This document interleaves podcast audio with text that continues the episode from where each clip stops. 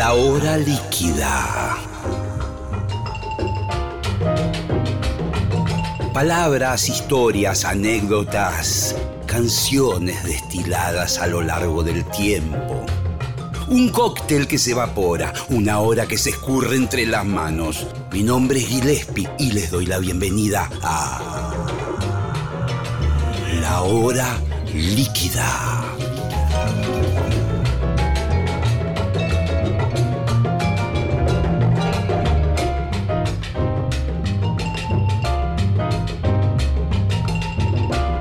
Bienvenidos a la hora líquida, aquí Gillespie, eh, dando comienzo a esta emisión muy especial, particularmente porque vamos a hablar con un artista fenomenal eh, de nuestra cultura de rock de tantos años, el señor Fito Páez.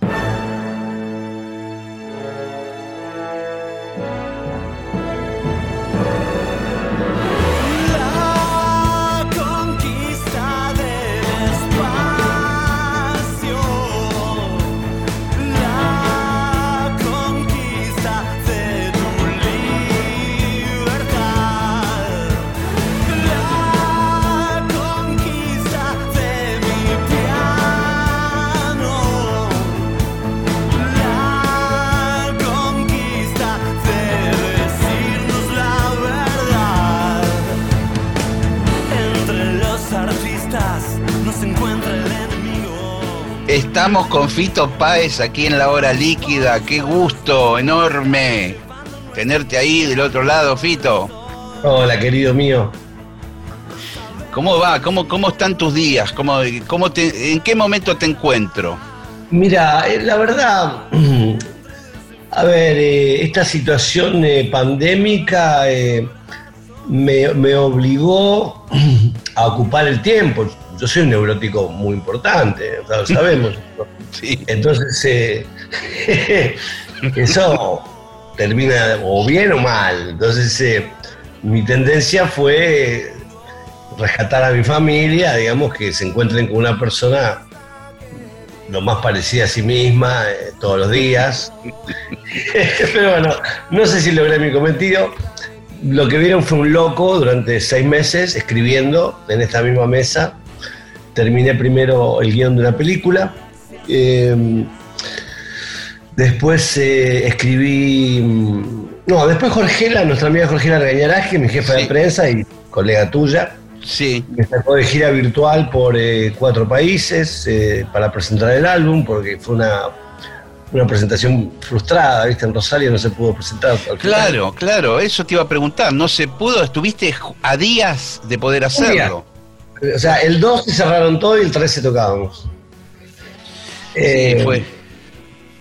Fue un trago amargo en ese primer momento, seguramente, porque A ver, no lo sé. Yo, yo sabes que siempre- yo me acomodo a lo que hay, ¿sabes? Yo nunca me quejo. Eh, por ahí soy mucha pelota en los ensayos, ¿viste? Me gusta que las cosas salgan bien, pero en general, si me cambian el, el plan, eh, está todo bien. No pasa nada y más con un tema de esta naturaleza.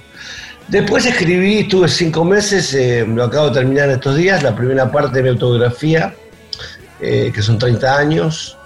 Eh, que fue un, un revoleo de animales y, y de ánimos brutal, ¿viste?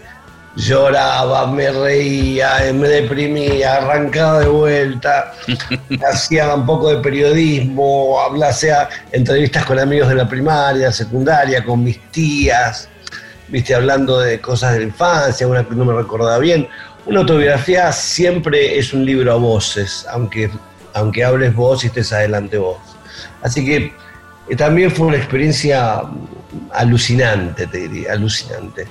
Eh, y ahora estamos preparando eh, un, conciertazo para el primero de noviembre con la banda. Quiero hacer el mismo concierto Rosario comprimido porque no va a durar dos horas y media, va a durar una hora, y- una hora y veinte, una hora y media como mucho. Y vamos a presentar el espectáculo como era, eh, con la puesta en escena de Max Rompo, eh, con las luces de Claudio, viste, todo un super show vamos a hacer. Bueno, eh, evidentemente te, tenemos mucha tela para cortar en esta. Ah, y otra, te puedo dar una primicia. A ver, Voy a grabar un disco nuevo. me estás jodiendo. Sacaste el otro hace dos meses. sí, sí. Armé un disco nuevo y quedó y, y, eh, lo escuchamos con Diego Olivero la otra noche. Lo voy a coproducir con él y con Gustavo Borner en Los Ángeles. Y nos pareció fabuloso. Y cómo grabarlo, man. O sea. eh, así que ya creo que empezamos el, eh, eh, el 9 de noviembre. Es genial. Me, me gustaría, si podemos, meternos un poco en esta. Recién mostraste como un abanico de, de posibilidades creativas que vos aprovechás.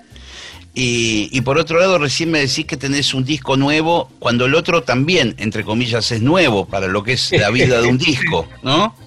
Sí, pero viste como tenés el tiempo, tenés los músicos, quiero decir, está el dinero, vamos a grabarlo, man, si es una obra, o sea, después lo sacan cuando quieren, qué sé yo, viste como son ahora que sacan de un tema, viste, Sí, el disco es el disco, igual, después, me parece que la pandemia habilita cualquier situación, ¿no? Desde, desde pensar los...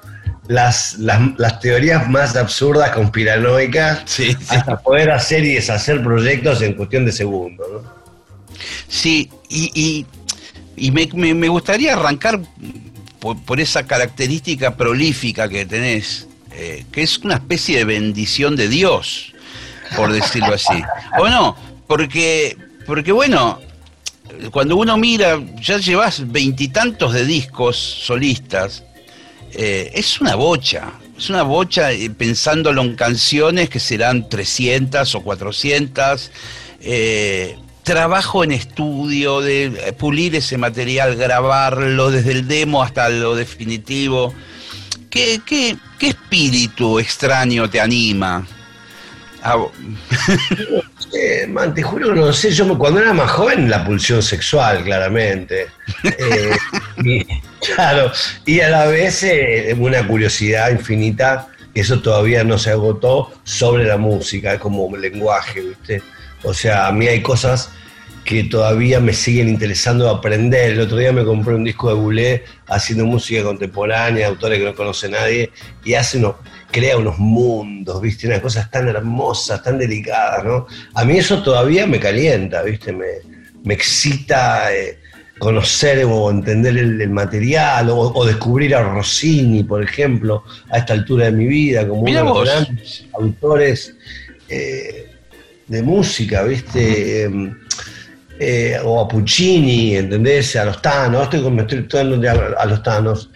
Eh, digo, eh, no sé, hay, hay algo que te, que te surge, ¿viste? Después que eso esté bien, esté mal, esté mirado por, la, por las academias internas de uno más que por las reales, o por los fantasmas, o por, o por las cosas imaginarias que viven en uno. Yo creo que lo importante, en un sentido, es la pulsión, ¿viste? Sentir que estás en acción, eh, porque aparte lo que uno hace no sirve para nada en, en un sentido. Eh, pero a la vez sí, porque mm, por eso digo que hay una metafísica. Bueno, a mí me- yo voy- hablar solo desde la ciencia y desde la- las interpretaciones eh, políticas, sociales que salen permanentemente en los medios de comunicación donde te explican un poco casi la existencia en un sentido, ¿no? Entonces, hay cosas que van por otro carril, funcionan en otro, van- van- hay, hay otros bares, digamos. sí, y que son, y que son los mejores bares eh, entre Sí, yo creo que sí, a mí, para mí son divertidos, ¿viste? Todo termina, ahora estamos hablando con Pilar Gamboa, para, con Cecilia, con Eugenia, mi novia, para pe- empezar a pensar los personajes de la película. Por ahí la protagonizo yo también, ¿entendés? Eh, entonces un material empiezan a correr cosas que no son eh, las que salen en la tapa de los diarios, ¿viste? y a la vez nos nutren y nos hacen la vida más feliz, con todos los inconvenientes que sabemos que tenemos todos, nosotros un poco menos, porque tenemos un techo, podemos comer y pegarnos una ducha, yo. Y los hijos bien, salud, que es lo más importante. Sí, eh, recién hablabas de, las tapas de los diarios y, bueno, afortunadamente el mundo artístico, entre comillas, es un mundo que se perpetúa de otra manera en la vida de la gente, las canciones, los discos, las tapas de los diarios ya desaparecen. después que envuelven los huevos en la, en la verdulería, eh, ya nadie se acuerda de las tapas, salvo alguna que otra emblemática tapa nefasta de un diario, pero las canciones y las obras de los artistas siguen. Es otro camino distinto. Es otro camino. Habría dos, en términos, digamos, eh, por ahí, en términos de ellos, ellos escriben una historia. Esa es la parte peligrosa. Porque ellos, aunque la historia sea la que sea, la que queda escrita es la que va a ser revisada como archivo dentro de 100, 200 años. Los episodios que borran no están, no están. Los que ponen de manifiesto van a quedar como... Es como cuando leíamos los libros de Astolfi en la historia, ¿te acordás? En la escuela. Que, sí, que sí, Rosa será malo, este era, era malo, te, te que eran todos, que era todo quilombo en realidad. Que no había, no era tan que, blanco y negro todo, ¿no? Eh, eso eh, por un lado, digamos, y pero a la vez la música, yo recuerdo una charla que tuve hace unos años con Gabriel Avaroa, el presidente de la Academia eh, de Laras, de la Academia Latina de los Grammys, y me tomé un viaje, viste, para un avión para charlar con él y le dije, man, ¿qué está pasando acá? Le digo, porque Qué interesante, loco. Sí, no, pero una charla que fue muy, muy nutritiva para los dos, muy proteica. Y le, planteaba, eh, mira, ¿qué, pasa? ¿Están reescribiendo la historia? Le digo, está, hay un movimiento atrás de todo esto. La Argentina desaparece geopolíticamente del mapa y entonces desaparece de la, del, del radar Grammy Latino Industria Contemporánea entonces me dice, no, de ninguna manera, sabemos la importancia de la música argentina. el tipo estaba muy al tanto. Gabriel es un tipo adorable. Obviamente con todas las tensiones que tiene de estar en el centro del negocio Miami, ¿no? Eh, entonces, las nuevas estéticas generan nuevos artistas eh, y, nuevos números, que por supuesto son los que alientan a la industria a seguir eh, con vida, digamos, ¿no? Pero bueno, entonces de alguna forma lo que vine a hacer en esa charla fue decir, che, tenemos una historia muy potente del siglo XX, ¿viste? Entonces eso no se puede, no puede borrar, no, se puede desaparecer. Tenemos que estar en contacto con eso, ¿viste? O por lo menos yo quiero ser uno de los representantes de Nexo, ¿viste? Eh, en ese sentido. Y él, la verdad que también me puso en mi lugar y me dijo, no, mira, acá tenemos un departamento de gente que se ocupa de esto y lo otro, eh, claro, lo, querría ver un poco más o me gustaría protagonizar un poco más el lado B de los Grammys, en todo caso. Eh, no, no, hace falta estar bajo la luz permanentemente de los, de los seguidores, simplemente con que eso se... Porque de alguna forma hay que pensar que la Academia de Grammys Latinos ahora es una entidad importantísima donde aparte hay, hay material de archivo que va a contar la historia también de la música latinoamericana. Entonces, eh, me parece que... Y, vos, notaste que, digamos, mm. la gran penetración que tuvo la música argentina, como bien vos decís, en el siglo XX, ni hablar del rock nuestro, pero todas las músicas, pero el rock nuestro fue muy, muy determinante en, en Latinoamérica. Eh, vos sos uno de esos protagonistas. Eh, pero, yo también noté que, bueno, que la, música, sobre todo los Grammys latinos, ¿no? Que ha dado un volantazo hacia determinado tipo de estilo, sin puntualizar, pero de, determinadas sonoridades y que medio todo es eso.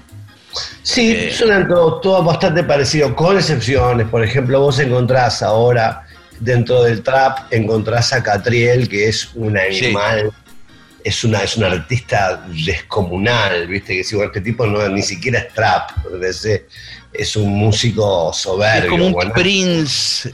Claro, un Prince que tiene, que tiene, viene de la, erudición, es un tipo académico y a veces un tipo de fachatado, que tiene todas las mejores cosas del rock. Eh, y la Teresa Nati Peluso, ¿viste? Que es una cantante soberbia con una idea de la historia de la música argentina que es preciosa, como, como la mecha ahí a Mercedes Sosa, sus canciones, ¿viste?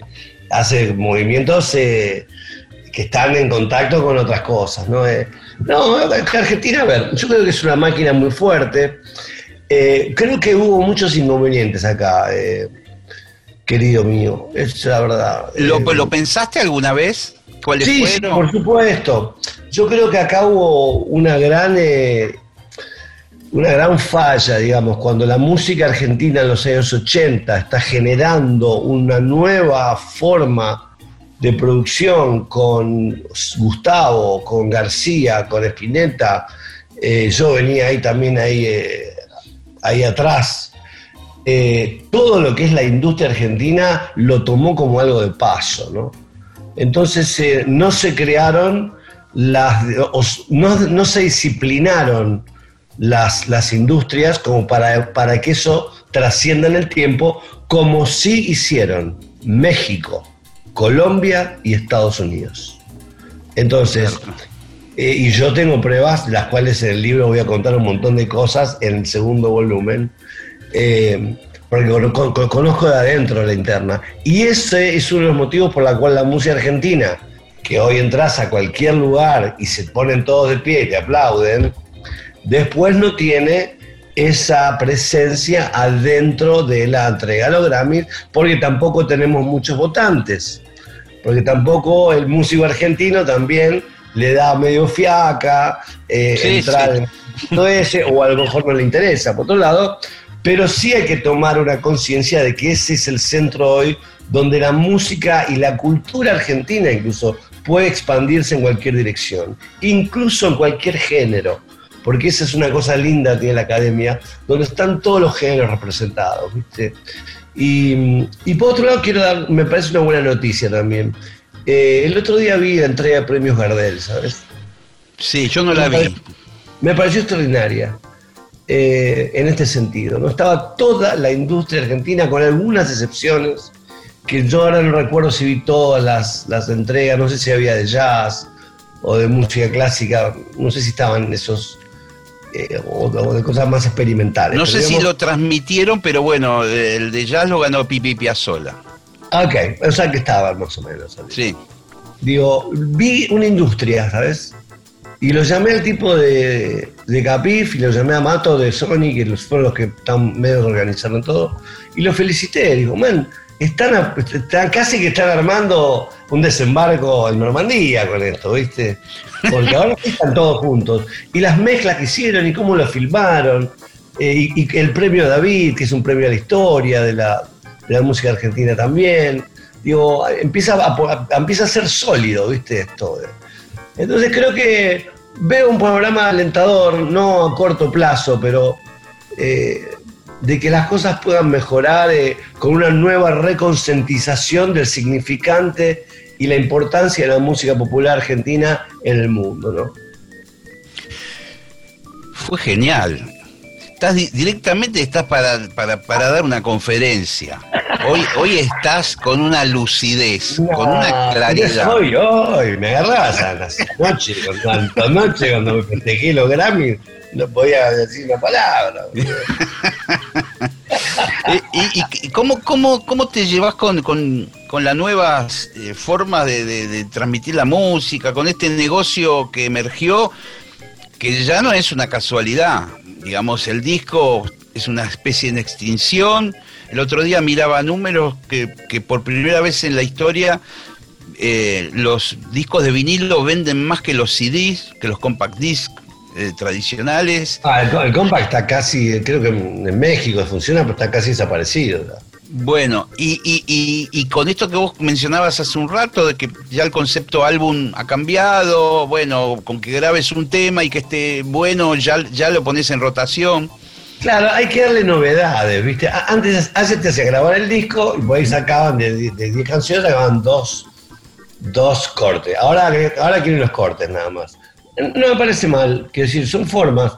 A mí, si me preguntás a mí. no, pero no te pego el embole bárbaro. Yo necesito la obra, ¿viste? Necesito todo repartido, a ver cómo mezclamos. Cómo es como hacer una sinfonía un disco, ¿viste? Eh, necesito que haya mucho quilombo, movimiento o conceptos. Y bueno, vamos todos a grabar esta dirección, hacemos esto. Necesito la totalidad, me gusta el cuento, la novela, la película. ¿Viste? Necesito.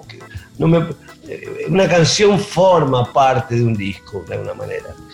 Son todas grandes, grandes canciones, no lo sé, pero hacen una obra.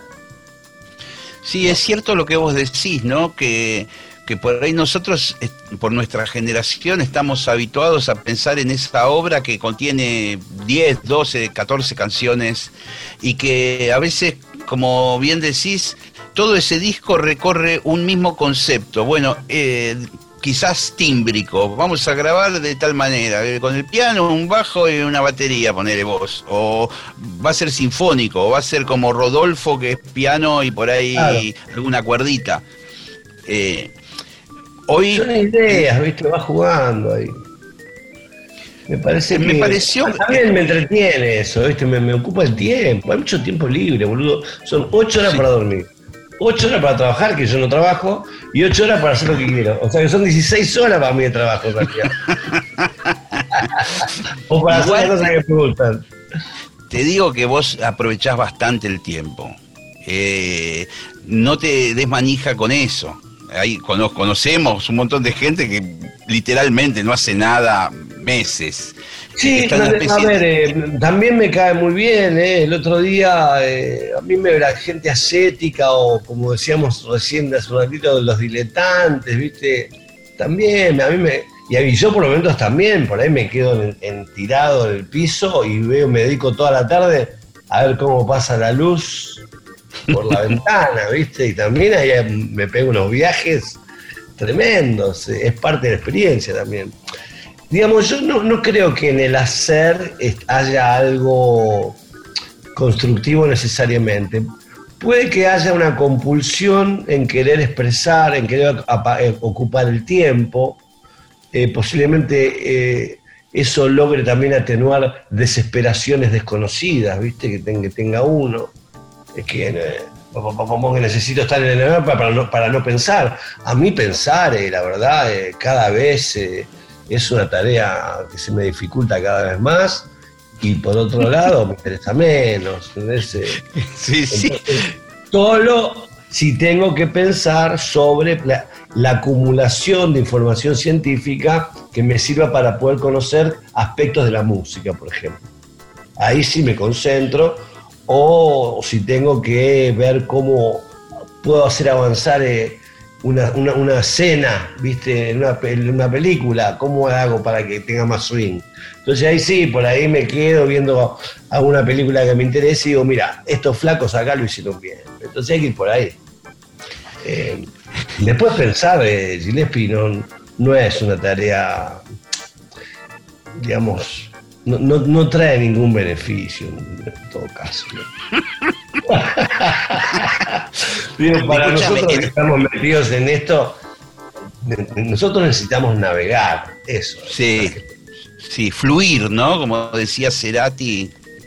Eh, en el último disco, recién hablabas de, de- de toda tu, tu- tu información musical y en la conquista del espacio has tirado, no te digo toda la carne al asador, pero una buena cantidad de achuras y de, de mollejas. y- Bueno, digamos verduras ahora que estamos eh, también Sí. en, en pos de un de la del, de la del parate del asesinato de animales. Estoy de acuerdo conceptualmente totalmente y lo voy a ir aplicando día a día.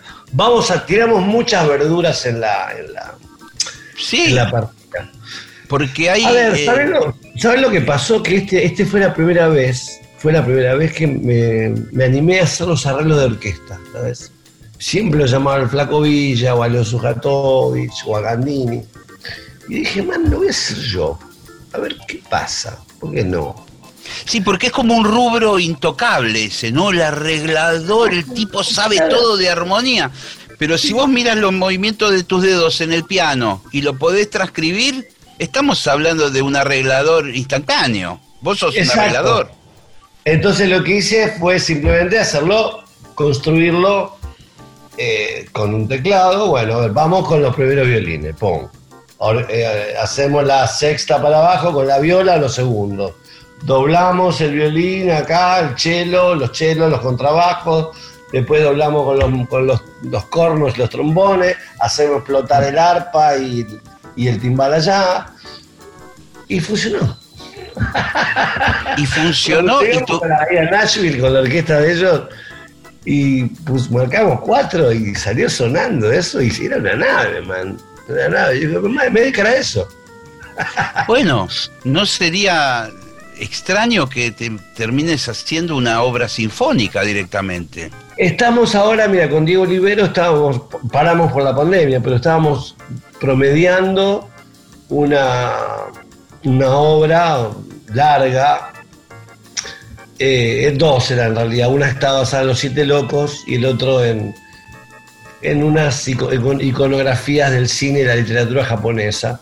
Eh, que eran que con or- orquestales con cintes, con cositas también, más- un poquito más moderno, no tan clásico, pero donde interconectábamos todo, ¿no? Y ahora tuvimos que parar un poco, eh, porque eso es un laburo que teníamos que hacer los dos, ¿viste? Yo tocando y grabando, yo, yo no, no sé ni atender el teléfono, te diría casi. O sea, No, pero escúchame, mediante el sistema famoso MIDI que inventaron hace tantos años, vos podés tocar en el teclado y eso va a un ordenador y, y se van eh, distribuyendo las notas de todo lo que vas tocando. Sí, así, así lo hacemos con Diego al lado. Y como no pudimos estar con Diego al lado, lo frenamos. Igual eso no impidió que hiciéramos, sigamos haciendo música y ahora lleguemos a este disco nuevo, eh, que vamos a grabar en noviembre. Y que te propongo escuchar un tema. Dale. Eh, hay, hay, yo escuché, es, es muy parejo, el disco es muy bueno, es una bomba atómica ese disco. Ah, Pero bueno, encanta. Quizás podríamos elegir alguna canción que tenga video, así además ilustramos con, con imagen. Y tenemos con video, tenemos eh, Resucitar, por ejemplo, fue el primer corte. Resucitar es una belleza, después vamos a hablar de, de un poco de la grabación, después eh, tenés otro tema que es eh, fantasmagórico, La canción de las bestias. la canción de las bestias, directamente el video es de Narciso Ibáñez Menta. Lo hice aquí en casa, me filmé unos macros, no sé qué, y después le dije a Max Rompo, bueno, termina la voz y se juntó con un par de animadores, hicieron una cosa hermosa, y ahora el 9 de octubre sale Maelstrom, con un video de un flaco que hizo un unos dibujos animados en anime que son la hostia. Pero bueno, vamos a resucitar, ¿qué te parece?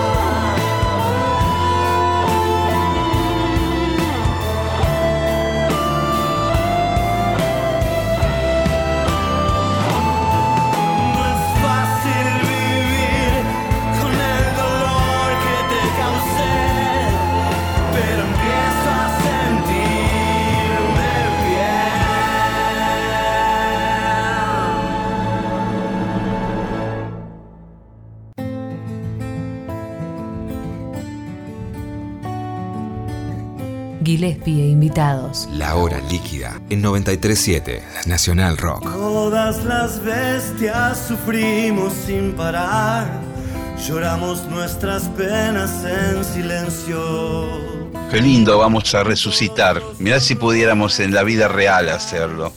Eh, a ver, eh, curiosa paradoja, ¿no? Eh, ya en el mundo de hoy, ¿no? Eh, si bien ya Disépolo lo había dicho, el mundo fue una porquería, ya lo sé, en el 510, en el 2000 también, y en la Biblia dice, oh, le vamos a mandar la plaga, lo vamos a liquidar. Es, parece una historia escrita ya. A mí me alarma mucho el mundo ahora, ¿sabes? Eh, no sé si puedo estar más viejo, más atento eh, a otras cosas. eh, Viste, con los, con los años se va evaneciendo un poco la idea de ser el centro del, del cosmos y empezás a, a compartir tu vida con tu familia, con tus hijos, ves a los demás, aparece una conciencia de otra, de otra naturaleza que no está ligada a la vida política, que es más grande que eso. Y decís, man, ¿qué, qué mundo estamos viviendo? ¿Cuánta ignorancia corre por el mundo hoy? Decía David León, ¿no? Hace muchos años. eh, ni siquiera te enfrentás al viento sin saber por qué. Eh, ¿Cuánto tiempo más llevará? Mirá qué letra, ¿no? O sea, la había hecho allí. Eh, me, asusta eso, me asusta el déficit de atención de los chicos con el teléfono, con las redes, la imposibilidad de, lectura, de, de- de poder concentrarse en un libro, en una película, posiblemente en los afectos, que haya, que tenga más valor el like que el polvo o la mirada. ¿Entendés? Eh, las nuevas patologías que están apareciendo eh, en la ciencia eh, que son totalmente nuevas, ¿viste? nuevas neurosis en los jóvenes que crecieron a partir del año 96 en este marco tecnológico que a la vez no hace más que anestesiarlos en un sentido, o anestesiar parte del, del sentir humano. Que te- terminan también paralizándolos, en el caso de los jóvenes, en relación a su vida futura. Eh, a veces la vocación, la decisión de qué quieren ser en la vida, no saben qué hacer. bárbaro, bueno, sus relaciones. tantas pantallas, digo, "Eh, un boleo, ¿viste? El que gana ahí es el pícaro que sabe cómo engrupir a todos con los con los eh, la- las drogas de turno, el, la Mac, el nuevo teléfono con tres cámaras, el Facebook, todos esos, esos son los pícaros de ahora, digamos. Cómo engrupir Sí, a, a todo y el vos mundo y le, le venden el chocolate y ya está. Es como sería como la, la nueva cocaína. Sí. Vos fijate que, que creo que. No, yo no soy tan experto en el tema financiero, pero los tipos más ricos del mundo son los que inventaron cosas en internet, los que son los dueños de las aplicaciones. Sí, con una gran diferencia, ¿sabes? Que ellos dicen que son eh, parte del trabajo eh, individual. Y todos esos teléfonos están armados, día lo, explicó un diputado español, están armados con tecnologías eh, financiadas desarrolladas por, Por gente. Estado. Sí. Este bichito así lo hizo en Suecia el Estado sueco. Este otro lo hizo un, Estado español, el otro el Estado brasilero, el otro el Estado argentino. Con todo eso hicieron un negocio. Sí. Y vos recién mencionabas la mm, penetración que tiene la tecnología, el celular y todas estas cosas, y, la ignorancia de la gente, donde hay una especie de fenómeno que, es- que surge a partir de Internet, me parece, básicamente, pero se refleja en la televisión y en otros medios, que es eh, el exacerbar o sea, cada uno puede tener una forma de pensar, ¿de acuerdo? Eh, es a cada uno le dan manija, lo potencian en esa forma de pensar, blanca o negra, no importa, y cuya finalidad es, es el choque siempre.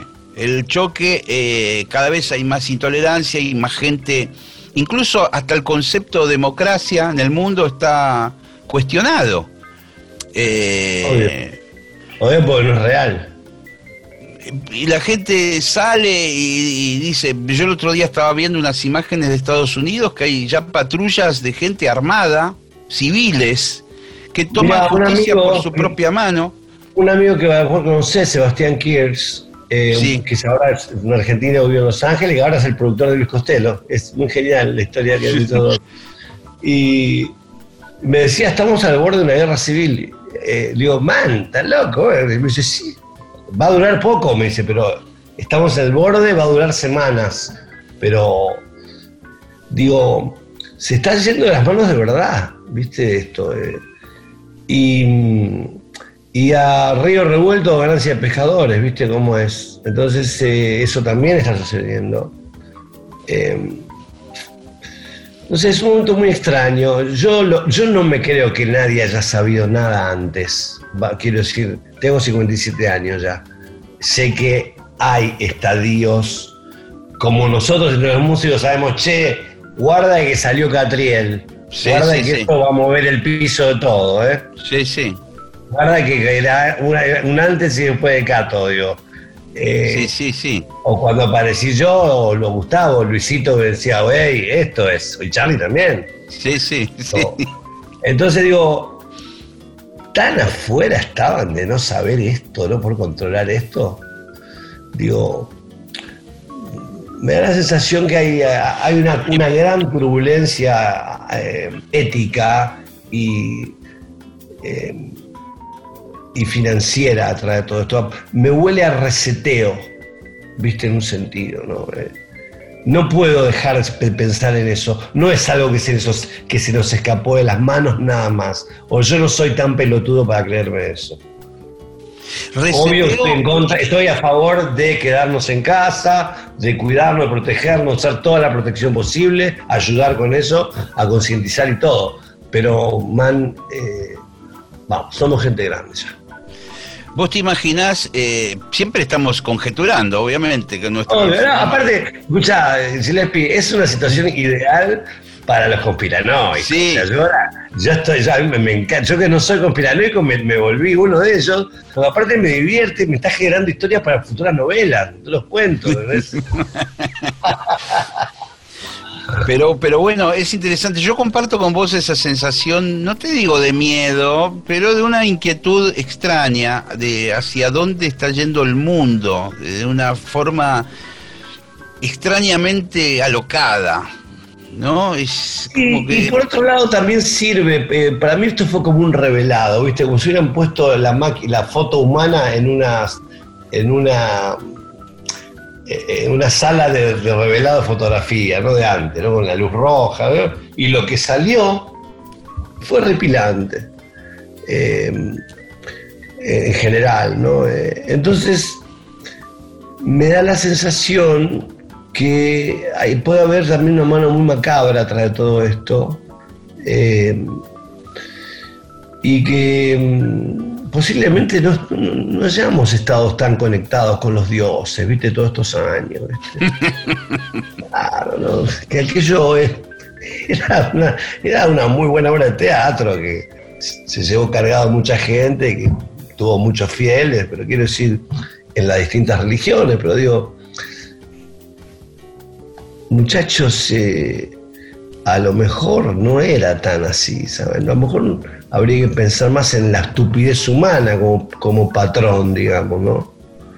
Eh, Sí, sí, sí. Y como bien decís, la ignorancia, eh, en un momento donde parece paradójico, porque uno tiene pilas de, de información, de documentación, de cualquier cosa, a un clic de distancia, con la computadora o lo que fuere, y así todo, el ser humano en general eh, no es más ilustrado.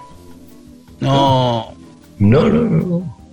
no, cada vez digamos, eh, hay como un riesgo incluso de que de que el- todo lo, lo- digamos la cultura del pasado eh, no te digo desaparezca porque va a seguir estando el que la busque la va a encontrar viste vos el disco Sí. de Bulé lo vas a encontrar en algún lado perdido entre montañas de, otras músicas, vas a perder un día buscando eso, pero sí, va sí, ¿No? Sí, vamos a ver qué pasa después de la bomba neutrónica o del próximo virus. A lo mejor nos transformamos en unos dragones, ¿viste? Andás a ver qué van a poner en la vacuna.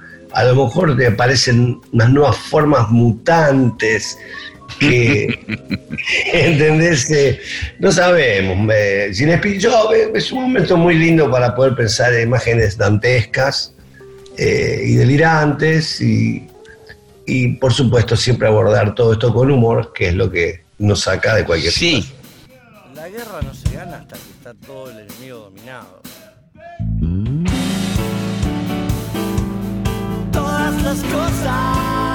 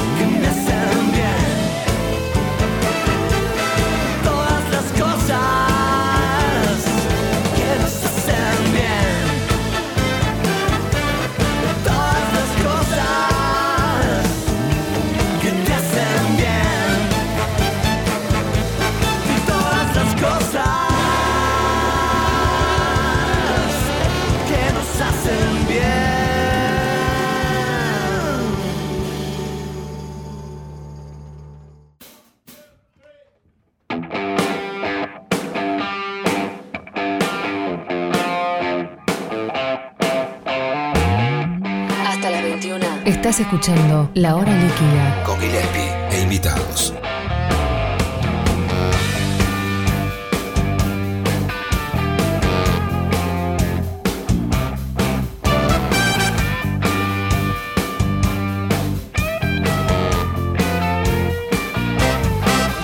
Saliendo del boliche, ella lo empujó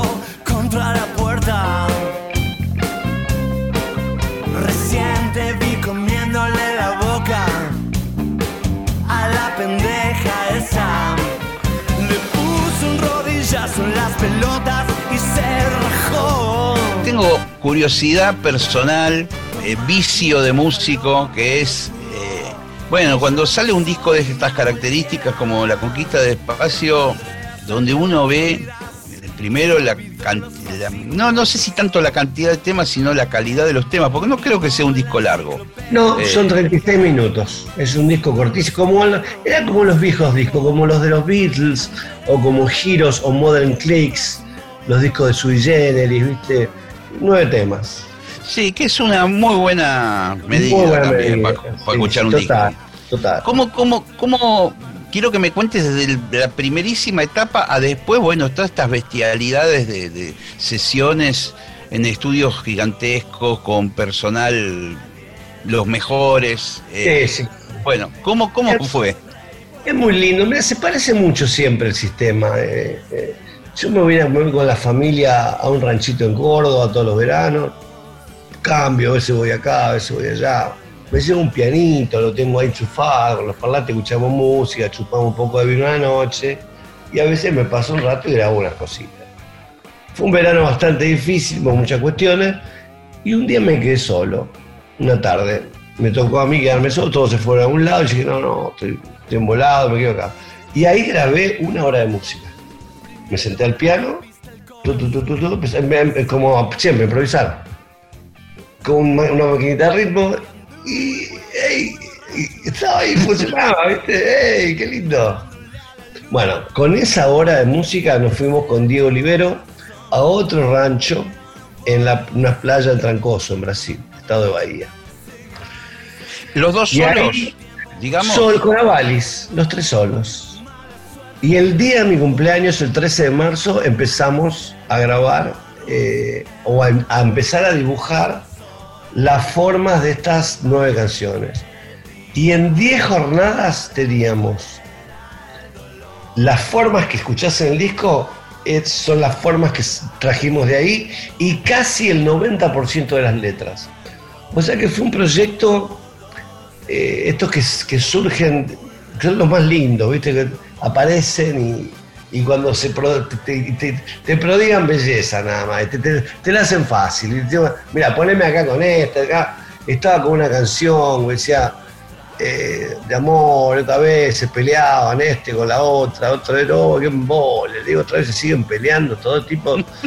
eh, Digo, claro, no, y empecé, empecé a improvisar sobre la música y, y gente en la calle, tararana, y digo, oh, yes, qué lindo. Viste, ya con la historia de amor, eh, vamos a contar qué pasa un poco en Buenos Aires, más en la calle, viste, y con esa música amable incluso, le daba un contraste que me, me- me- me- hacía llamativo. Había terminado de leer hacía poco también los cuentos de Poe, eh, completos, estaba la historia ¿En de un serio? de claro, Le- ¿Leíste todo? todo, sí, sí, todo. Es la, el- es la versión que tiene los dibujos de Clark y el prólogo de Cortázar. Oh, no, bueno. lees en, en 3, 4 días. eh, Es, es así, pero bueno, tenés que tenerlo todo el día. Sí, yo leí algunos sueltos los clásicos del terror, pero, pero es una asignatura pendiente. Me gustaría Eh, es, encarar- todo, es todo belleza, diversión y terror. digamos. Sí. Y bueno, estaba la historia de este tipo que le cuenta, un pescador que le cuenta a un turista que va a ver, conocer en Suecia, el va, lo lleva a los fiordos, le dice, mira, ahí entre esas dos montañas se generan unos quilombos de agua. Estábamos con mi hermano un día pescando y se empezó a armar una tormenta y me caímos los dos con mi hermano en la tormenta y empiezas a levantar eh, altura, es como un tornado de agua entre la segunda y la tercera isla. le va a 150 millas por hora, mi hermano falleció y yo sobreviví. Eso se llama Maelstrom, una tormenta delirante. Y me pareció que era una linda idea para pensar en cualquiera de nosotros. ¿no? En un momento, la vida, como uno sale de esos maestros, de esas tormentas, ¿no? Y, y- y todo vuelve a empezar de alguna manera, ¿no? Eh, después estaba la canción de las bestias, apareció el tema de, de las cosas que me hacen bien, que es un tema re positivo, pero que a la vez está metido adentro de, de la vida eh, de Buenos Aires, ¿viste? Es la historia del chico de Isidro Casanova que lo matan por un, un telefonito de mierda, Sí. eh, fue real. No, hay datos de la realidad, de alguna forma. Está la cita de la coneja china también, que es una, una chica hermosa que está en las redes, que es muy simpática y siempre... Que hace remeras, ¿no? Sí, hace remera, que es muy simpática y, y la cité allí también. Está La Conquista del Espacio, que es como la canción épica, fue una de las primeras que apareció. eh, y apareció la palabra, la, frase, ¿viste? Y eh, investigando con Max Rompo después, eh, veíamos que es mi eterno colega, ¿no? Eh, que todo es conquista del espacio, ¿sabes? Todo.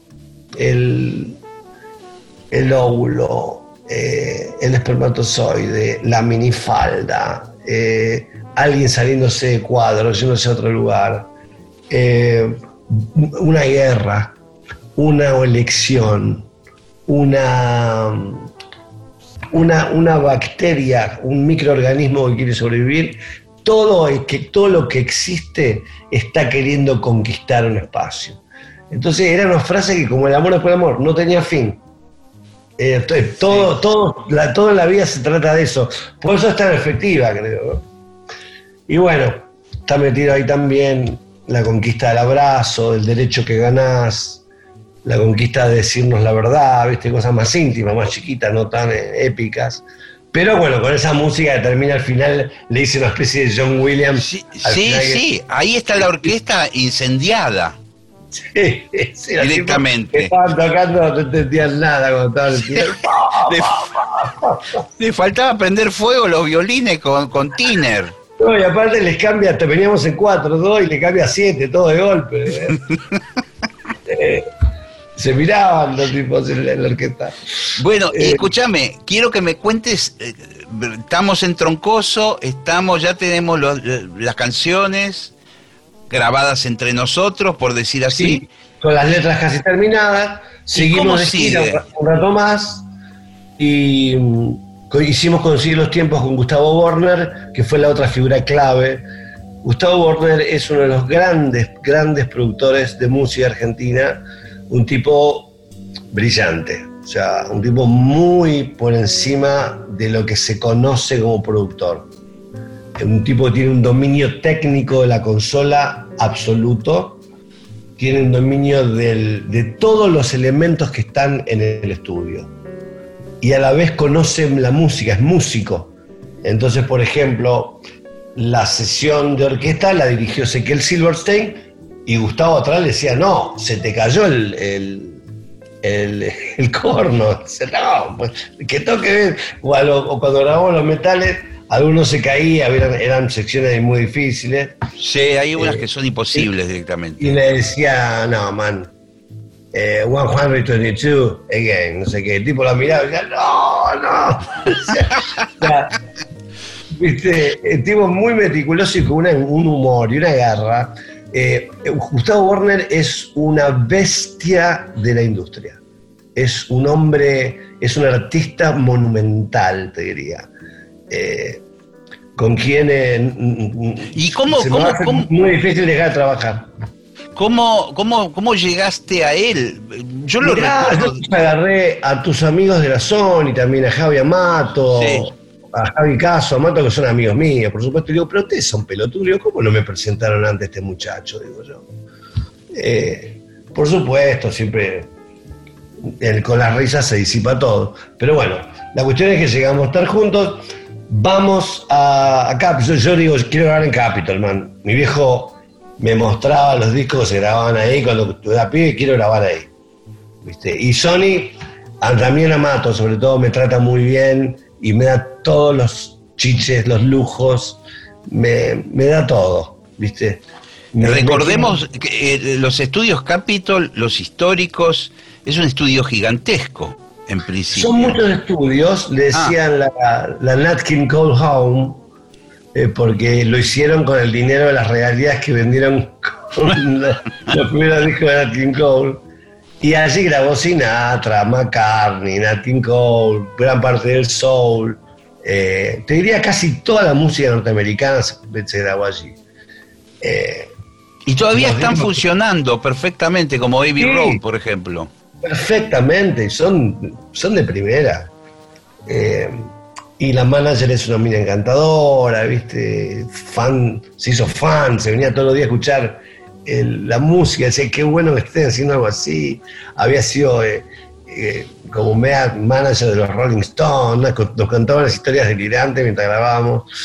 Eh, en fin, pasamos ahí tres días con la banda. Yves Laboriel, el, actual baterista de McCartney, Guille Badalá, nuestro crédito Lugano, Juan Agüero, nuestro nuevo niñito salido de las entrañas del rock argentino, guitarra eléctrica, Diego Olivero algunos teclados y manejando un poco todo desde, desde el control con Borner mientras yo tocaba el piano. Será un directo. eh, vino este muchacho Lenny Castro a tocar la percusión, que también grabó con nosotros. Vino un muchacho de Texas, un coloradito que movía el, el, ¿cómo se llama? El slide como nadie. Mm, Divino. Y todo eso lo grabamos en vivo. Todos eh, como a la antigua, digamos, la banda eh, distribuida en un todos juntos. Sin clock, sin nada. No, no, esto es para- Un, dos, tres, va, pum, a tocar. Qué fantástico Eh, el sonido que debe tener el gordo Laboriel en el- la batería. ¿Cómo, cómo, ¿Sabes que te puedo contar algo que te va a interesar? Seguro que sos re músico vos. Sí. Él, él era, una, era una mezcla de, de Bonham con Osvaldo Fatruso. O sea, tenía. ¿viste, ¿viste ese retire que tenía, retarded digo, que tenía Osvaldo? Sí, Ese sí, swing. sí, tirar un poquito para atrás el tema. Todo, un poco, y todo, eh, pero a mucha velocidad y muy fuerte. Claro. Tocaba fuertísimo, pero lograba a la vez eh, darle ese flow tan increíble, ¿no? Bueno, Guille Balá, ¿qué vamos a decir de Guille? Fueron tres jornadas preciosas, inolvidables. La cuarta jornada se grabaron los metales, eh, con, que fueron arreglos de Diego, que los terminó de redondear Rui, no me acuerdo el nombre, músico alucinante que es asistente de, de Lalo Schifrin. Eh, Rui, una persona hermosa, me regaló acá eh, unos CDs, eh, porque como empecé con la orquestación, se llama el estudio The Study for Orchestration de Samuel Adler, que te enseña el tipo cómo escribir para orquesta, ¿no? Uh, ¿en serio? Sí, sí, alucinante. Es un, son eh, seis, cinco DVDs. Eh, bueno, él, eh, esa sesión fue larguísima, lo- los arreglos algunos eran bien complicados, eh, las partes más difíciles las hice yo, me putearon en todos los idiomas. Eh, Diego estaba agotado, no podía más, porque aparte Gustavo ponía la música todo. Me encanta que le, le escuche escuchar fuerte, ¿viste? Es todo lo. Es lo, lo menos polite que te puedas imaginar, Gustavo. Eh, y de ahí nos fuimos tres días al estudio de él, en Burbank, ahí en Bar Barrio, ahí en Los Ángeles, en Igloo Music, su estudio, que es precioso, tiene muchos estudios chiquitos. Y, y grabé todas las voces en tres jornadas. Ahí te quedaste eh, prácticamente vos y Diego, digamos. Sí, Un- un- y sí, no, después Juani se quedó porque estaba en Los Ángeles, imagínate. Sí, sí. Fue a, a ver violas a los negocios. que, eh, eh, entre tantas cosas, digamos. No, no- no vamos a entrar en detalles ahora. ¿no?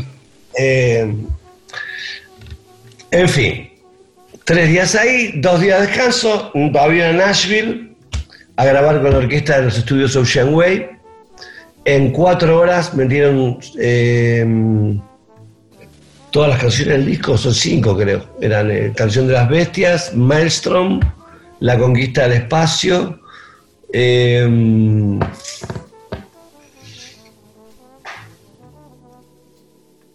eh, Gente en la Calle, que había una, una cuerdita creo por ahí y alguna otra más. Eh, y Ahí ya- todo a primera vista, digamos. a primera, y. vista, a primera vista. ¿Qué Fórmula 1? Por supuesto que ordenamos, ¿viste?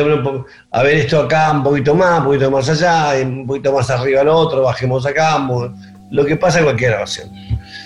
Y de allí ya volvimos a Los Ángeles y Gustavo me dijo, no vengas más al estudio, no, no te quiero acá adentro, me vas a molestar. Y yo le digo, mirá, yo no hago estas cosas, le digo, yo estoy en el estudio, me meto en todo. Y me dice, vos sos un pelotudo, me dice, vos tenés que quedarte en Los Ángeles, anda a pasear, hacer la tuya. Y yo dentro de estos tres, cuatro días, ¿cómo tres, cuatro días? Le digo, estás loco. ¿Qué me dijo esto? Que, que- que- fueras dentro de 3, 4 días a escuchar ya las Ah, mezclas. no, espera, entonces yo llegaba, después, después nos divertimos, oh, todo era broma y humor. Y a los 3, 4 días llegábamos y él tenía presentado cuatro canciones, tres, cuatro canciones, que estaban en, en el borde de, de la mezcla final. Entonces llegaba ahí, trabajaba una o dos horas y ya, y ya estábamos.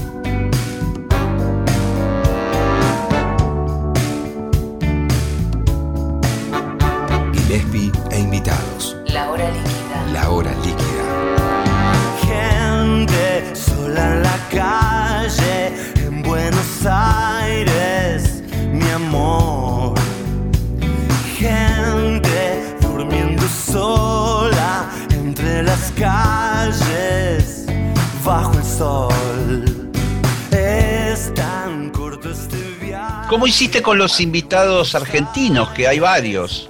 Los grabé en Buenos Aires.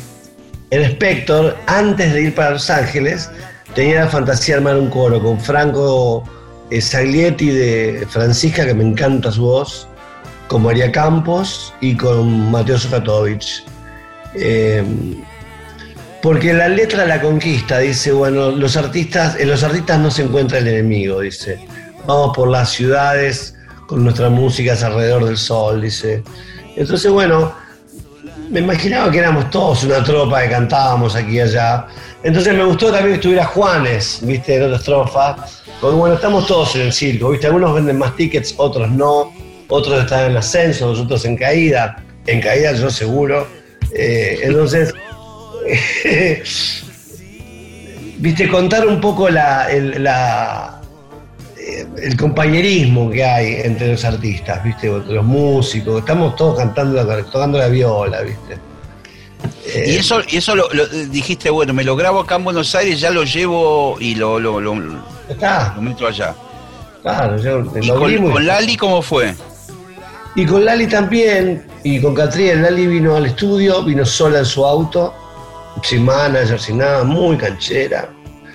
Yo me recordaba, porque cuando Margarita era muy chica, me, la escuchaba mucho, y yo me recordaba que ella tenía un, un registro en re que funcionaba muy bien. El re le andaba bien la voz. Y justo gente en la calle estaba en re. Entonces dije, hey, le voy a llamar a Lali. Ya le había llamado para un concierto en vivo, no sé dónde, en el Rex, y me había, me, me había quedado muy bien esa también. Y vino, lo escuchó, le encantó, después se la llevó Juan Apsas a su casa y grabaron, mientras estábamos en Los Ángeles, ella grabó una larga jornada, es muy perfeccionista Lali, eh, hizo coros, aparte que yo no le había pedido, o sea, hicieron un trabajo muy lindo con Juan. Y después, bueno, vino, después vino Malafama, lo de Malafama fue extraordinario. Ese tema es una cosa bestial, porque pasa por 10 cosas distintas, 10 situaciones, 10 Sí. estilos de música distintos. Claro, sí, sí, es música, man. Lo lindo fue que eh, no había logrado comunicarme con él. Entonces empecé a avanzar. Lo primero fue una- primero era un tema tipo Come Together. Después fuimos a una, a una instancia en Bariloche, que fue la última en tirar a Los Ángeles. Y ahí ps, se me ocurrió, chico, vamos, a cum- vamos a cumbiancharlo un poco, man. Eh, Está muy plomo esto, está antiguo, ¿viste? Vamos vamos a poner a bailar, a mover el culo un poco, ¿viste? Eh, y volvió a llamar a Hernán, que no lo conozco. ¿viste? Y se me pasó. Y el tema ahí trataba sobre eh, la violencia de género, ¿no? Eh, los tipos fajándolos a la mina, ¿viste? Todo eso es horrible. Pero entonces, bueno, empezamos a grabar, se me pasó, pum, pum, pum, estábamos ya con el tema y en el medio yo seguía escribiendo y ya parecía un tratado de la violencia de Osvaldo Lamborghini. Sí. En un, en un momento había un agente de la CIA que estaba en la embajada de Estados Unidos y se garchaba a un a uno de la embajada argentina. Tenían sexo, eh, bo- eh, eh, sexo asado mazo, viste, con los passwords para poder parar y todo. Entonces ya era una pelea entre, entre, el, entre, los, entre el poder, viste, alguien, Sí, sí. alguien siendo sometido por un país, o sea, la vida política, viste, una cosa monstruosa era. Eh, era para una película más que nada. Entonces le, logro comunicarme con Hernán y le mando el material. Y me dice, no, me dice, pero todo esto no va. Me dice, ¿qué es todo esto? Me dice, no, enti- no entiendo nada, me dice. y tenía razón. ¿eh? Dice, vamos a poner a bailar a la gente, poner la primera letra, el otro dejame de un gesto con yo te hago una parte del medio, te hago una letra. Tomá, digo, man, sos un, no sé, tenés una claridad que yo no logro contener. Y a los 3, 4 días, man, nos mandó todo eso que está en el disco, hecho por él y su colega, el tecladista, que no recuerdo su nombre, era un jovencito hermoso, eh, y lo pusimos en el tema y no se tocó una sola nota de lo que mandó él. Y por eso firmé el tema con él. Lo que pasa que después tiene un trabajo gigantesco de, bueno, de sonoridades que entran, que salen. Sí, eh, bueno, están los arreglos de metales, están los teclados, las violas, los ritmos. Ahí después lo metí a Catriel, ahí en Buenos Aires lo, había metido a Catriel haciendo unos gritos y tocando unas, unas violas medio, medio espinetianas que funcionaban muy bien. Eh, sí, fue muy lindo trabajar con Hernán y, aprender eh, de su genio como productor, ¿sabes? Eh, el tipo decidió qué era lo importante y qué no. Eh, y mm, eso es un productor, ¿viste? Un artista, un tipo se toma muy, va muy al, hueso, ¿viste? Hernán. Eh, me encantó eh, esa experiencia con él y, ah, y pues, ah, seguimos la amistad, por supuesto.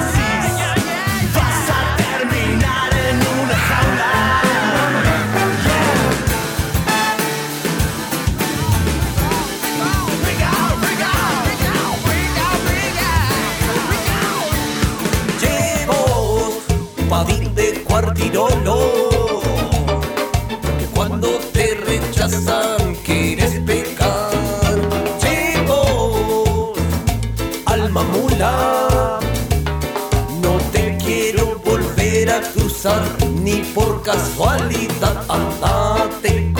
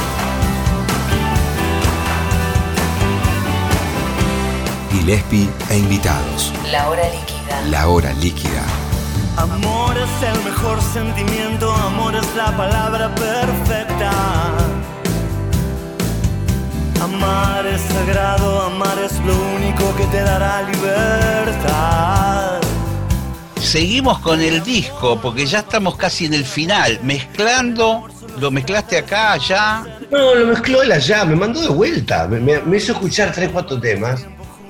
Me andate, me dijo. Eh, Borner. Y, yo ya estaba, ya hacía como un mes y medio ahí dando vueltas. Digo, bueno, quiero ver a mis hijos. Bien mis hijos fueron a visitarme unos días, los extrañaba, entonces me volví antes. Y cada dos días mandaba algo. Eh, y yo le decía, no, saca la voz, saca esto, baja la viola. Ah, ¿no te gusta el rock? Me decía. No, boludo, está fuerte. No me pregunta el rock, está fuerte. Hay, hay un tema que arranca con una viola fuertísima, que creo que es el último, Eh, no, ese es eh, Nadie es de nadie. que empieza como con una cosa mega No, rolinga. Gango. Sí. Bueno, eso estaba mucho más fuerte. Entonces estaba, cuando entraba la banda parecía un flan. Entonces le digo, bajala. Ah, ¿no te gusta el rock? Me decía. Te Borner, es alguien que tenés que entrevistar, ¿eh? Sí. Bueno, después te voy a pedir las coordenadas, ¿viste? Vamos a tratar de Sí, ubicarlo. Es un tipo que tiene un humor extraordinario. Debería ser panelista con Dolina y con vos. Ahí Sí, bueno. Y bueno, bueno, vamos a, vamos a ubicarlo. Fito, mi querido, quiero hablar un poco de tu autobiografía que va a salir. Y Y no puedo contar mucho, ¿viste? Lo único que te puedo decir es que hay, hay cosas que no, que no están en ningún lado. O sea, conté cosas que no sabe nadie. a eso me refiero. Digamos, eh, cuando uno empieza a recordar, aparecen, bueno, imágenes y qué sé yo, y en la medida que van apareciendo esas imágenes, muchas veces se empieza a completar todo el contexto. Ah, era un jueves, ese día llovía. eh, fulano vino con un auto azul. Viste que es como que se empieza a, a completar nueva mágicamente. cena y un poco fabulazo, un poquito, para, para que también se trata de eso. no, para hacer. eh, ahora no sé, estaba de moda ese tipo de. El otro día leí unos escritores que estaban eh, ahora. eh, que era un tipo de, de pero que decían. El, el- el libro era esto. ponele, eh, vi a mi maestra pasar caminando por el salón de. Y ya. ¿Eh? ¿Y eso? ¿Qué? ¿Qué cosa? Contame bien, contame si estaba buena, qué cara tenía, las botas, cómo caminaba, qué hacía. Decir, eh, pero bueno, ahora parece que es una nueva manera moderna de cómo desnovelar el relato. Estos experimentos eh, literarios que son unos- unas pajerías más grandes que una casa. eh, bueno, este libro es todo lo contrario. Es un libro Claro. lleno de detalles, lleno de narrativa, por supuesto con, obligado a las elipsis también, porque tenés que hacer elipsis, no, no puedes contar cada hecho de tu vida, o no te lo acordás primero. Pero sí elegirlo siempre los que a vos te movieron el piso. Este es un libro lindo, pues es un libro sobre las primeras veces. Porque es, es infancia y- infancia y juventud. Eh, Sí, ¿y qué llega hasta, hasta- el amor después del amor. Ah, bueno, te- tenés, tenés bastante recorrido musical ahí también en esa primer parte. Obvio, a ver, están eh, todos los discos de Emmy y los primeros de Warner. Eh, es un montón. Está La La La, Ciudad, Giros del 63, Corazón Clandestino, eh, Ey, Tercer Mundo y El Amor después del amor. ¿Contás eh, eh, anécdotas y situaciones de la cocina de esos discos, de la grabación? Sí, algunas cosas sí. Hay cosas que no porque tampoco quiero aburrir, ¿viste? Son cosas que tal vez son importantes para uno. Digo, te- ¿quién interesa? ¿Viste? Cómo se pasaban el, el acorde entre el otro, Sí. ¿viste? Pero cosas gruesas sí, por ejemplo, eh, como Tweety de alguna manera era un gran estimulador, digamos, ¿no? Eh, él me, me apuraba, ¿viste? Estábamos haciendo cualquier cosa y por un, de momento le regaba un loop. Entonces, era una provocación, ¿entendés? Sí, Eh, sí. Y con esas dos provocaciones que, que armó en la casita ahí en Uruguay, hice Brillante sobre el mic y Sasha Sisi el Círculo de Baba, que fueron en composición automática. O sea, como, como, como toqué la, la primera vez, es como quedó eh, en la forma de la canción. ¿no? Eh, Entonces, esas cosas sí, porque son cosas lindas y, y que no, no- no tuvieron el trabajo del pensamiento, sino más del juego, ¿viste? Y, y lo último que te, que te querría preguntar en esta primera entrevista de las 10 que vamos a hacer. Eh, escúchame, eh, me da mucha curiosidad eh, la película, de qué trata, de dónde sale. Mira, la película no se puede contar nada tampoco porque es, eh, es, es, es contar la película. La película es, eh, se llama La Pasión según las mujeres. Eh, por el momento está Cecilia Roth, Pilar Gamboa, eh, y Eugenia Kolotsieg y me falta el masculino todavía. Hay una, un, un personaje que me falta. La escribí y la voy a elegir yo. ¿Cómo es el, el, el, el- perfil del personaje masculino? Yo te voy a ayudar a encontrarlo. ¿Cómo es? Es como yo. Vos tenés que, vos tenés que actuar. Bueno, ¿A quién vas bueno, a llamar? Estoy en eso, estoy en eso. Eh, Estoy en eso. Ah, eh, es- es- igual es, justo en la película, yo sirvo como de conexionado entre todas ellas, ¿entendés? O el personaje de Martín. Eh, Tenés que que- actuar vos. Tenés Por que ahí, actuar sí, vos. ahora tengo que consultar con mis colegas eh, y si ellas, eh, si Cecilia y Pilar eh, bancan y Eugenia banca, eh, por ahí Ellas no van a querer, pero vos tenés que insistir. Ah, yo siento que lo puedo hacer el personaje, pues tampoco es un, es un protagonista, es uno que está, pero está en bajo perfil, ¿no? Y la película es compleja igual. eh, entonces eh, tengo que estar muy atento a la dirección. No sé, tengo que hacer un trabajito si hago eso. Pero estoy buscando actores igual. Estoy buscando. Y, y tenés eh, tu cronograma, tu mm, eh, agenda de, de- de- de obligaciones, ¿ya tenés una fecha para, para hacer ese trabajo? Mira, ahora estamos. eh, es, es todo especulación esto que te voy a decir, pero Sí. surgió la posibilidad de que Uruguay se transforme en una plataforma de filmación para producciones de todo el mundo porque están sin COVID y tienen controles muy estrictos de COVID. Eh, hay que ver si, si después del verano argentino pueden mantenerlo. Sí, le mandamos Eh, todos los infectados nosotros ahora en el verano. Claro, vamos a ver, yo creo que no van a abrir el turismo argentino, casi con seguridad diría. Pero si eso llega a suceder, eh, ahora que dentro de unos meses, después del, del streaming, tengo un concierto en Montevideo con el piano solo, me voy a juntar con el director de- del Instituto de Cine Uruguayo, que ya sabe, estaba al tanto del proyecto y, y ahí voy a ver si puedo meterlo en alguna agenda más específica. ¿no? Fito, qué maestro, loco. Siempre hablamos de cualquier cosa, vos contás todo, no tenés ningún reparo. Sí, no, no, puedo contar los guiones, ¿viste? Esas cosas no, porque no. Pero bueno, no. No es necesario entrar en, en detalles, pero, Claro. pero bueno, pudimos. Algún día, ¿sabes que me gustaría que hablemos de bebidas, por ejemplo? De que- a ver qué tipo de alcoholes, ¿viste? En qué circunstancia, por qué. Bueno, la próxima arrancamos con eso. Yo Dale, ya tengo buena memoria, así que olvídate eh, del tema que yo lo voy a recordar y vamos a arrancar por ese por esa parte. Bien, eso es, es li- es lindo, ¿viste? Pues es una materia espirituosa y, y que aparte está en, está en contacto permanente con todo lo que hacemos. Sí, y vos en tu cocina tenés un buen muestrario de, de estas cosas. ¿Seguís teniendo? ver, vos conociste, creo, vos conociste el Circo Beat, conociste, pero ya no es más mío eso. Bueno, el psicovit sí, pero en tu departamento. Ah, pero no estás más en el departamento. Vos estabas en Esquia, vos vine, viste Esquiafino, ¿te acordás? Claro, es que tenías una bodeguita en la cocina.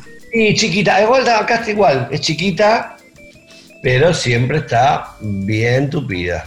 Muy bien nutrida, muy bien Muy elegidos. Las bebidas espirituosas en otro lado, las cervezas en otro lado. Entonces Bueno. podemos hacer, no sé, una, una cata, podemos hacer. eh, en fin, hay muchas ojalá, ojalá eh, pase toda esta pandemia y nos permita volver a encontrarnos como, como, como antes, a escuchar Sí. música, a conversar, a estar en grupo. eh, Sí, y lo importante momentos. también es que mm, intentemos ayudar y transmitir, eh, digamos, ser solidarios con toda la gente que realmente lo necesita ahora, ¿viste? Aunque se haya dicho y redicho mil veces, hay que apoyar a los médicos, a las enfermeras en primera línea, están haciendo un trabajo muy duro que no sale en la tapa de los diarios, no sale en los medios de comunicación, pero eso a gente le está pasando muy mal, igual que a los enfermos de COVID. En muchos casos pues están agotados, exhaustos, contagiados muchos, los efectos post-COVID son bastante duros, entonces eh, a la gente que está en la calle, ¿viste? intentar ayudarla con comida, con... eh, ¿viste? Es un momento difícil donde hay que sol- solidarizarse, ¿viste? es importante. Eh, nosotros trabajamos, yo trabajo habitualmente con el, el refugio Monteagudo y con el, el refugio Frida, ¿viste? Y les conseguimos cosas y ayudamos. Y ellos no piden comida, ¿sabes? Están pidiendo todas cosas para tener actividades sociales, ¿no? Como construir, hacer, eh, tener tareas, ¿no? En este momento. Sí. Entonces me parece que eso es una buena tarea que, que podemos dejar como último mensaje, ¿no? Estamos en un momento difícil y tenemos que ser solidarios, man. No, no cabe otra. Todo lo que no esté ligado a la solidaridad va a ser eh, terriblemente juzgado por el tiempo, ¿viste? Y yo quiero quedar del lado de los buenos, literalmente. Creo que estás del lado de los buenos, eh. Vas Sí, bien, bueno. bien encaminado. Soy un canalla también, eso también lo sé y no hay por qué ocultarlo, pero, pero en eso no, en eso, en eso me parece que todo lo que aprendí del, del judeocristianismo, en el catolicismo, en la catequesis, hay cosas que me sirvieron, man. Si tenés la torta y la gente no tiene, tenés que repartirla, man. Si tenés de más, tenés que repartirlo, ¿viste? Tenés que ayudar a los demás. No caridad, eso no, no me gusta, pero sí eh, viste, aportarle a la causa de la gente que menos tiene. ¿viste? Mi querido amigo, Qué lindo. Eh. Un abrazo gigante, muchas gracias. Siempre eh, yo aprendo muchas cosas conversando con vos. Eh, me llevo nombres, me llevo, me llevo data para, para averiguar, eh, me llevo conceptos, claridad. Qué lindo, qué lindo, Gillespie. Yo me divierto mucho hablando con vos siempre. Nos reímos mucho porque nos tomamos todo bastante en broma también. Entonces, eh, eh, deberíamos hacer alguna vez algún encuentro con el señor Dolina también, ¿no? Me parece. ¿no? Sí, sí. Y hablar de, de absurdos barrios, ¿no? Sí, bueno, eso va a quedar seguramente pendiente para cuando se normalice esta situación, porque el negro que conoce bien tu obra y te conoce, eh, es necesario que, que se encuentren ahí, que yo, yo quiero ser el testigo.